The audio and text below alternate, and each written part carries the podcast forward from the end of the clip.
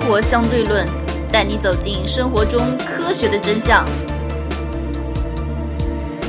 今天是大年初一，祝大家新年快乐，牛气冲天！好，新年快乐，牛气冲天！ 你不好换一个词汇 吗？换个词，画不出来了。 牛牛啊，吃火锅就去了牛牛。我们没有收到广告费 啊。OK，我是王爷。我是当当，牛，我们从哪里开始说？我们就是就属牛啊。OK，从动物开始说吧。啊本命对，年本命年啊，牛，牛是一个什么动物？哺乳动物。对，牛是哺乳动物，动牛科，在生物学上属于哺乳纲的偶蹄目。动脚科，动脚主要是因为这个科里的动物，它的脚中间是空的，嗯，所以叫做动脚科。脚里有洞，脚动脑洞，脚有洞。哎，牛科有一些哪些生物你知道吗？常见的，牛科这我还真应该有点知道啊。嗯，比方说，河马好像也是牛科的，不是吗？河马不是牛科的吗？河马是牛科的吗？是牛科的吧？必然不是啊。印象里面好像河马是牛科的吧？河马不是牛科的。那还有还有哪些动物是牛科的？牛科里面首先有一个高脚羚亚科，哎呦我去！不要说羚羊啊，羚羊是牛科的，啊羚羊亚科，羚羊跟牛是近亲吗？所有羊都是牛科的。谢谢。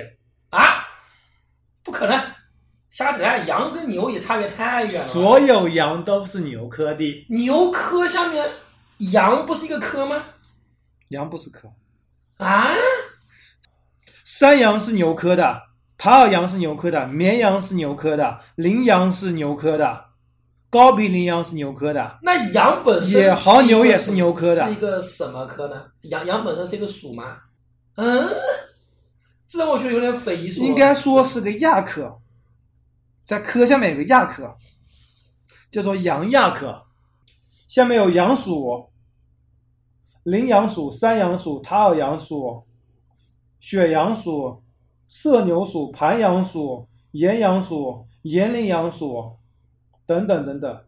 还有长角羚属是属于马羚亚科的，各种羊和牛都是牛科的。然后牛科下面还有个牛属，有原牛、尖额牛、平额牛、犀牛是不是？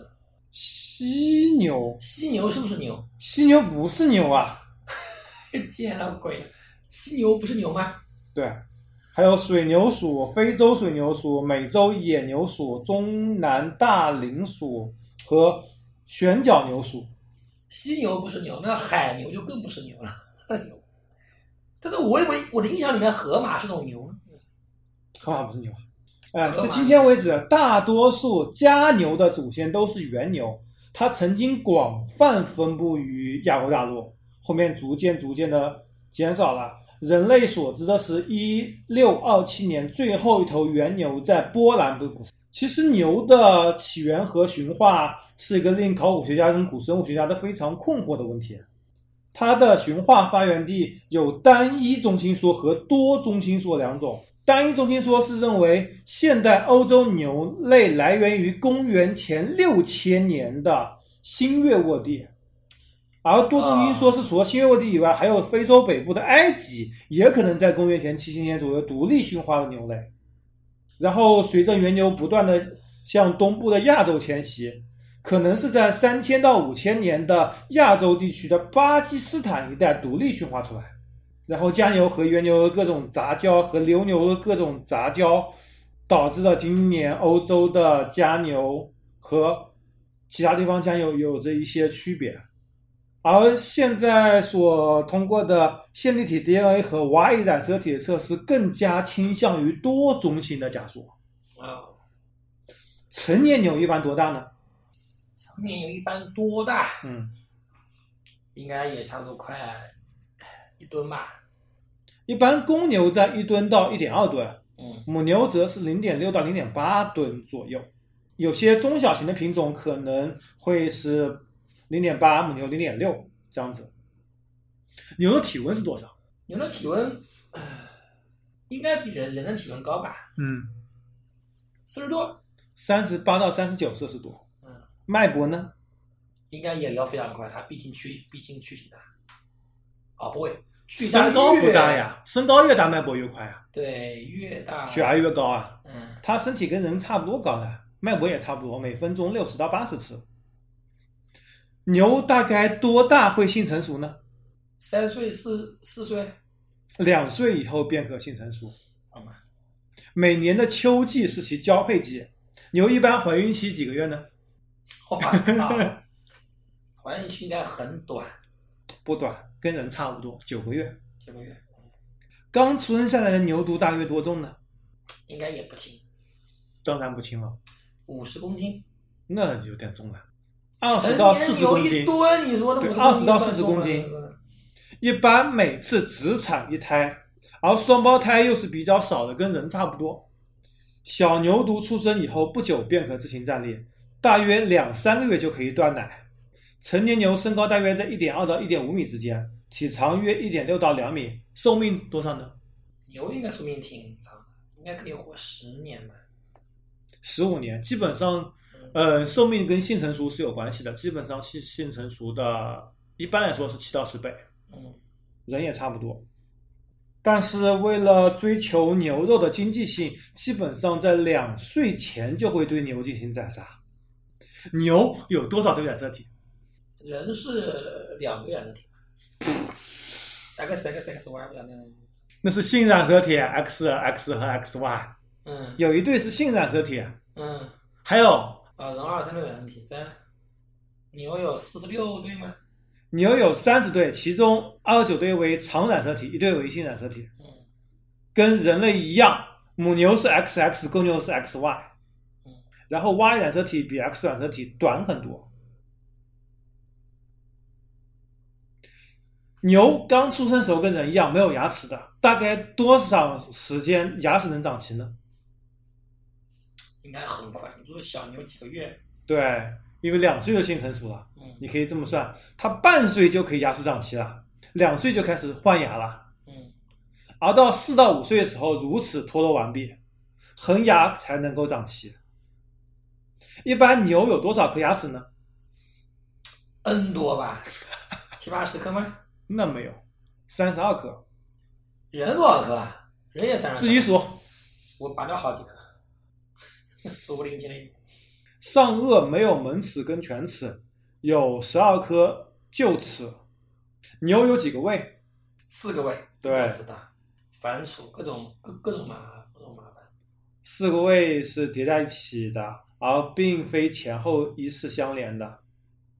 只有最后一个皱胃才会分泌胃酸消化食物，而前三个胃富含细菌与原生动物。瘤胃中有大量的微生物，食物在被吞咽之后，在里面进行发酵，纤维素等难以消化的有机物得以分解，从而被瘤胃吸收。发酵产生的气体则通过打嗝的方式释放出来，就会产生那种所谓的温室气体，对吧？嗯，瘤胃的一部分食物经瘤胃收缩后重新进入口腔，再进一步咀嚼以后再吞下。之后，食物会在网胃和瘤胃间蠕动，从而进行混合及研磨。少部分食物会经过这一部分过程再回到口腔。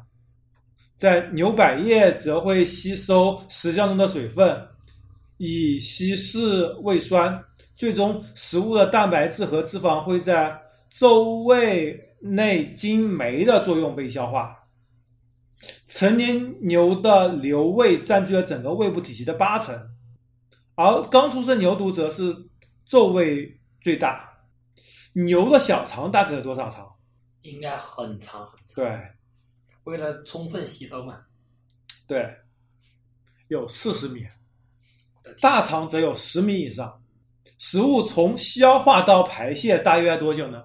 一周，差不多七到八天。人是二十四小时嘛，是吧？嗯，牛的眼睛生长在两侧，所以牛的视角范围市场非常的广，有三百二十度。嗯由于两只眼睛的市场只有很小的重叠，所以牛侧面观察缺乏立体感，难以判断物体大小，常常需要停止运动才能进行对焦。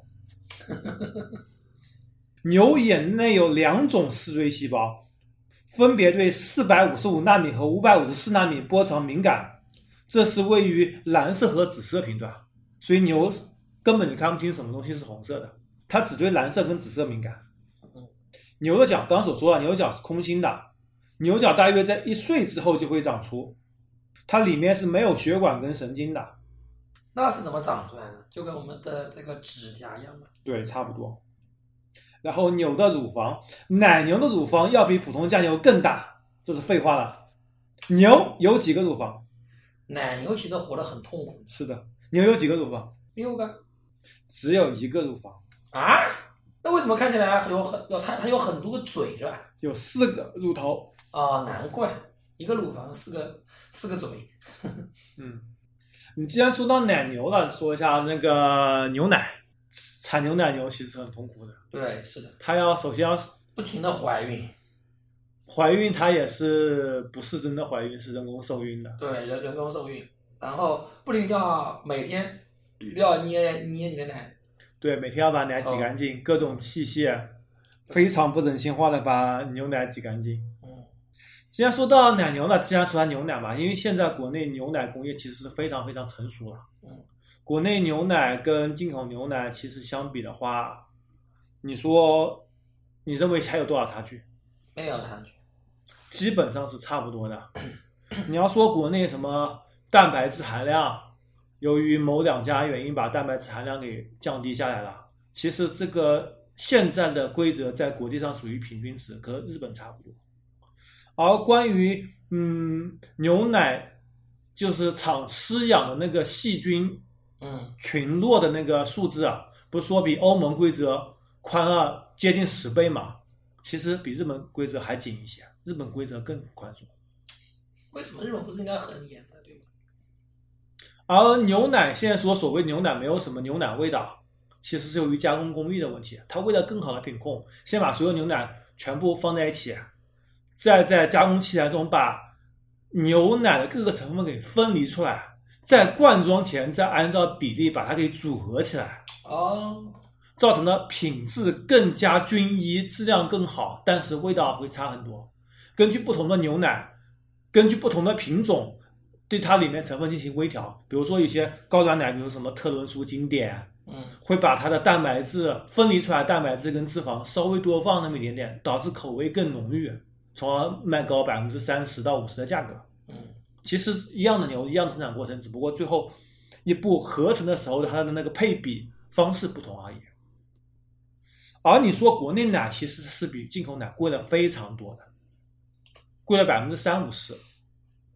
进口，但是进口，奶有它的关税工艺啊可能更加严格，进口奶便宜百分之二三十，国产奶比进口奶贵百分之三五十，但是进口奶工艺可能更复杂，打的那个材料可能更平均，所以口感可能还没有国产奶更好。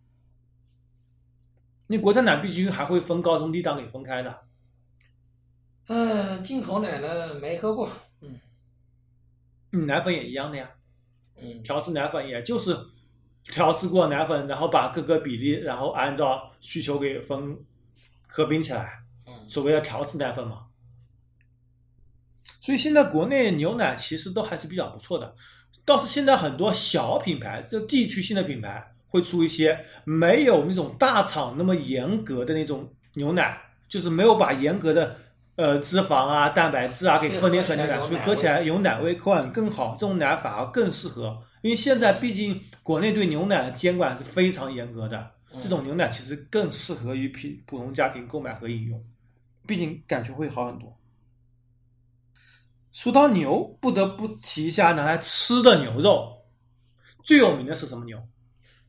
日本的和牛。和牛巨难吃，脂肪太厚吃不来，嗯，那那是你吃不来的原因，我是真吃不来，我想吃纯精的，不带一点肥的，肥肉香呀。多难吃！我靠，我完全吃不来肥肉。呃，日本是禁止和牛出口的，嗯，但是和牛可以和其他牛交配，然后二代的和牛可以在澳大利亚或者是国内的某些地方进行养殖，然后二代和牛肉也依然可以卖到三四百块钱一斤。依然不好吃。我觉得就是吹出来的神话，什么玩意儿，真是的，就因为脂肪多啊，香啊，牛油香啊，多不好吃呀！我就喜欢吃纯金的，所以我在日本那牛肉说什么，他也说是神户，他应该日本不会做假的啊。我靠，虽然说也也挺贵的，但反正就一点点嘛，反正现在我觉得巨难吃。后来我只能吃牛吃牛舌，牛舌里面的这个，对吧？这个这个鸡肉含量比较高，是吧？纯、嗯纯鸡肉，嗯，我我带一点这个肥我都吃不来。牛的身上有各种各样的部位。对，牛排喜欢吃吗？牛排应该是经过加工处对，理经过和深升级，加工的、浅加工，过于软了。我觉得要腌制过、对腌腌制过过于软，我微腌制，然后觉再得呃通牛过排偶尔吃两次还行，吃多了也就觉得口感不好，太软了，太粉了。呃，那你是吃到假牛排了吧？合成牛排了吧？应该就是合成牛排，我估计我啊现在买都是原切牛排，原切的也不行，但是我觉得呢，我觉得还是比方说我们自己那个中国那种土的黄牛肉，做起来那个多有嚼劲，多有嚼劲，对不对？那个才好才好吃嘛。然后那种，反正我是觉得牛排偶尔吃吃还行，吃多了我就觉得也就这样。牛排我是比较喜欢吃的，牛肉感觉还是蛮好的。有些人还是自己家里买那种带牛骨的牛肉，放萝卜啊什么，放瓜果，对对对对，我更喜欢吃那那种的，那也要炖烂了呀，啊炖的否很则烂，对，啊炖否的很烂。则这个但是吃起来还是很有味道呀，我那觉是得啊很牛多少香啊！我没感觉到牛排好吃吧？牛排我觉得一般吧，还行吧，还行吧，一般牛。排要腌制的好好啊，差很多很多。因为现在市场上主流的牛排都是合成肉，嗯，都合成肉是都是通过粘结机把各种牛碎都给粘结在一起的。是的，所以我吃起来我觉得一般，非常一般。不过也要看有些处理的好会非常好，比如说那个进贡门的安格斯牛排，那处理方式就非常好，非常的香。除此之外呢，牛还有什么？牛蹄筋、牛筋，牛筋，我就很奇怪。牛其实全身是宝。国外人好像不吃牛筋是吧？还真不吃，他们只不吃牛内脏，不吃牛肚、牛杂，多 好吃啊！牛筋他们也不吃，好像是。像我们这个牛蹄，他们是直接扔扔掉的。牛蹄据说也非常好好吃。嗯，哎呀，因为我看那个美食节目，我靠，买了它还不是牛蹄，是驴蹄，你知道吗？驴比牛好吃呀，驴没吃，没吃过。驴我倒是经常吃的。驴你经常吃？对啊，基本每个月都会买点驴肉吃吃啊。驴驴肉我还有的买的呀，菜场，驴肉我完全没吃过，完全没它吃哎那种过。嗯跟包装牛驴肉肉也，有啊，跟牛肉味道应该差不多吧？差不多，但是比牛肉嫩。哎，驴跟马是，对，近亲，驴马能交配成骡子，啊对，那必然是近亲啊。马跟牛没什么关系是吧？嗯，对马牛是偶蹄目，对，马不是偶蹄嘛？马是单个蹄吧？嗯，好像是是吧？ 我真第一次知道，羊跟牛居然是同个科，同个同个科是吧？对，啊真是见了鬼了！我操，嗯，那我们就不说羊，到时候羊年说羊就没什么东西好说了，那今天就不说羊了。嗯，不错呀，不错呀。牛的用途呢，除了产奶，以前还拿来耕耕地，地，唉因为现在可能就比较少了。现在应该没有地方用牛耕地了。，对啊，都是拖拉机，都是这种农机，因为现在都全自动化了。其实，在我们小时候还有很多牛耕地的，对，但是现在基本上应该都已经进行集约化了嘛，大的嗯农场都被个人承包过去，对吧？嗯，进行大规模，应该没没有用牛来耕，因为用牛耕地成本太高啦。。嗯对，是的，你养头牛，你一头牛得多少得多少钱？我靠，你买个机器才多少钱，对吧？关键工作量还不一样，而且牛的污染会非常大。牛对屎有污染，牛的胃第一个胃隔出来的气体发而热且气体很会产生温室效应。对，而哎且不是温川这种小问题，关键最大问题是你养头牛不容易啊， 嗯还得还得去放牛，我操，嗯牛还容易生病，所以所以现在牛基本上也，我现在牛应该基本上就用用于食物和药用吧，嗯是吧牛皮啊，可以做鞋，可以做对，衣服、哎沙发、沙等等发啊，嗯，所以牛猪的全身都是宝，是牛全身更都是宝了。对，嗯牛角做梳子，对吧？或者这种装饰品，牛肉干喜欢吃吗？还行，还不错。我一个朋友以前在一家牛肉干厂，他跟我说，天天吃，千万别在网上买牛肉干。你要知道，不管什么肉都可以做成牛肉干，不管猪肉、鸡肉、牛肉、鸭肉、老鼠肉都可以做牛肉干，因为他们就这么干的。不会吧？不会吧？就是家里人，好吧，也确实啊，都干了你也分不出哪 是不是牛肉，对吧？都叫牛肉干，反正在中国嘛，老婆饼没老婆，对吧？牛肉干没牛哎牛肉，肉干没牛肉，很正常，很很很。如何收听我们的节目呢？您可以在喜马拉雅、荔枝 FM 或者苹果的播客应用上搜索“生活相对论”，关注爱因斯坦头像的就可以了。牛血吃过吗？吃过，吃的，嗯，火火锅锅里面跟经鸭血常不吃一样的，没什么太大区别。嗯，羊血也还蛮好吃的。刚说到牛粪，牛粪其实有很多未经吸收能量吧。在过去，牛和其他牲畜粪便是可以直接施入田地作为种料肥料的，嗯，有机肥嘛。晒干牛粪可以当做燃料，甚至非常建造重要简的陋的房屋。牛粪是非常重要的燃料，在发酵过程中，还可以产生用于燃烧的沼气。你要知道，还有一种非常有名的叫牛屎火锅，我还专门看到有个人，那个 B 站上有一个非常有名的人，我操，一天到晚挑战这种东西，牛屎火锅，他是把牛屎火锅买来啊，真的买来袋装的，嗯，然后烧热以后熬熬成汤，他把那牛屎锅也给给喝了，我操！嗯，现场讲感受，我的天啊，我看了都想吐。啊 嗯，牛屎火锅，这人叫什么名字啊？陈汉卿，对，叫陈汉卿。我靠，经常干这种无聊的事情，粉丝非常多啊。嗯，呃，专门来数火龙果里面的籽有多少颗，嗯，然后西，然后一个西瓜里面的籽有多少颗？牛屎火锅到底是什么味道的？然后是那种用小白鼠浸的酒，给你买来尝尝试一下。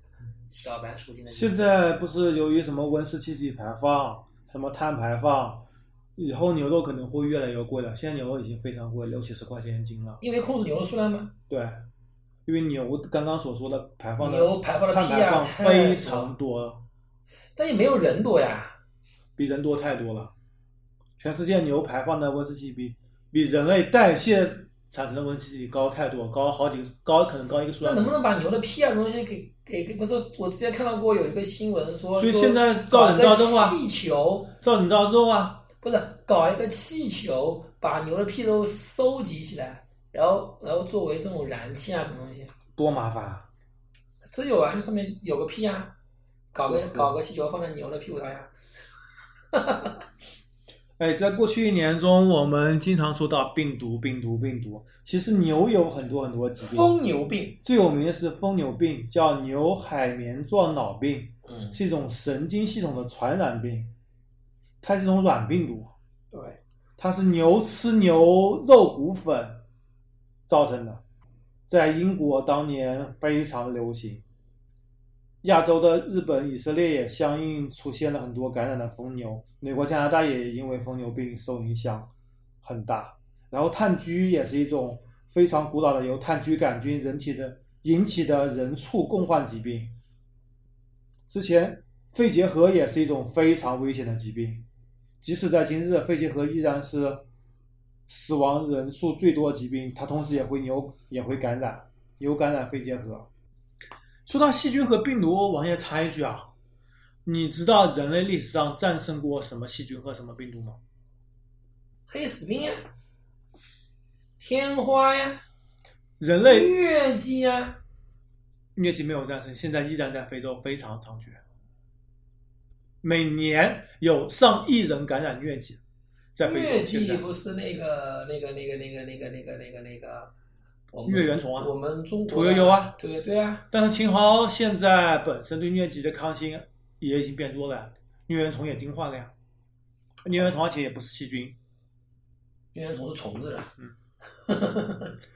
嗯，本身人类没有战胜过任何一种细菌，因为所人类战所谓战胜细菌都是抗生素，对吧？嗯抗生素是在是利用其他真菌或者其他细菌或者其他东西的分泌物，是自然界对自然界其他细菌的对抗来产生的，并不是人类研发出来的。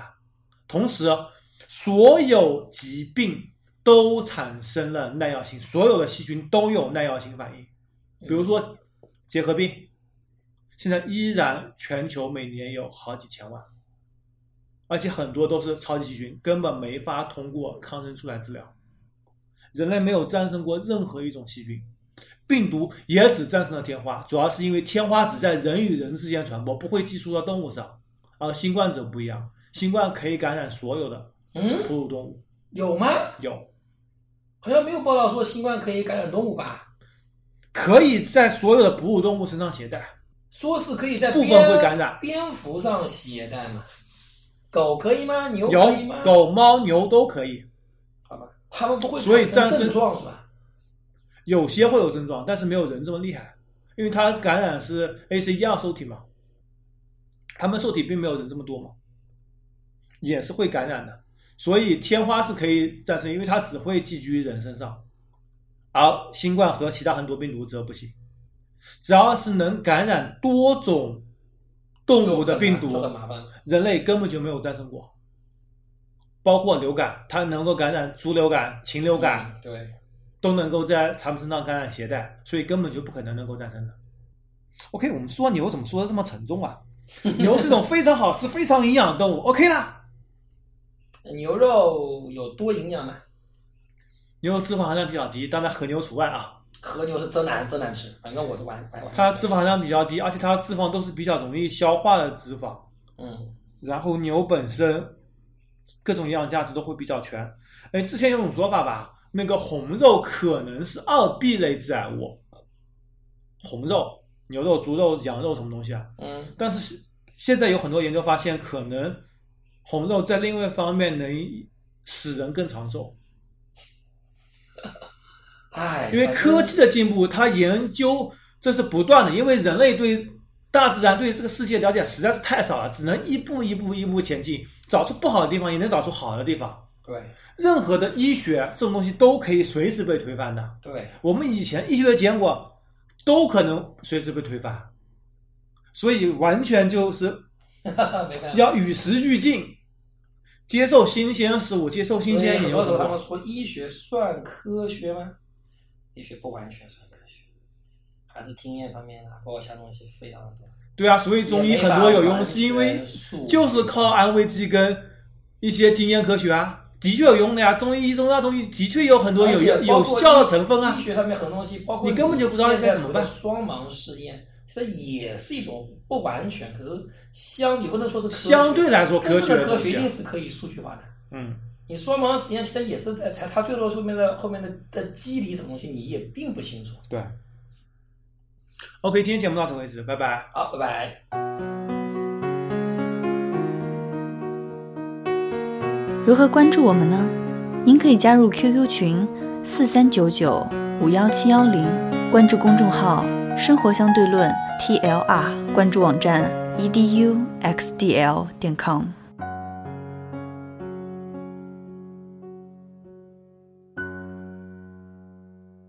今天彩蛋，第一个彩蛋，今天有两个彩蛋啊。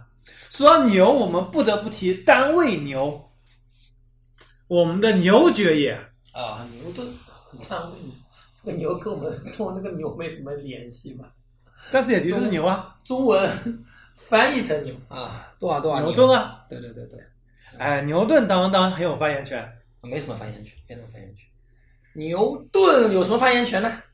牛首顿先多牛啊！牛顿爱不爱吃牛呢？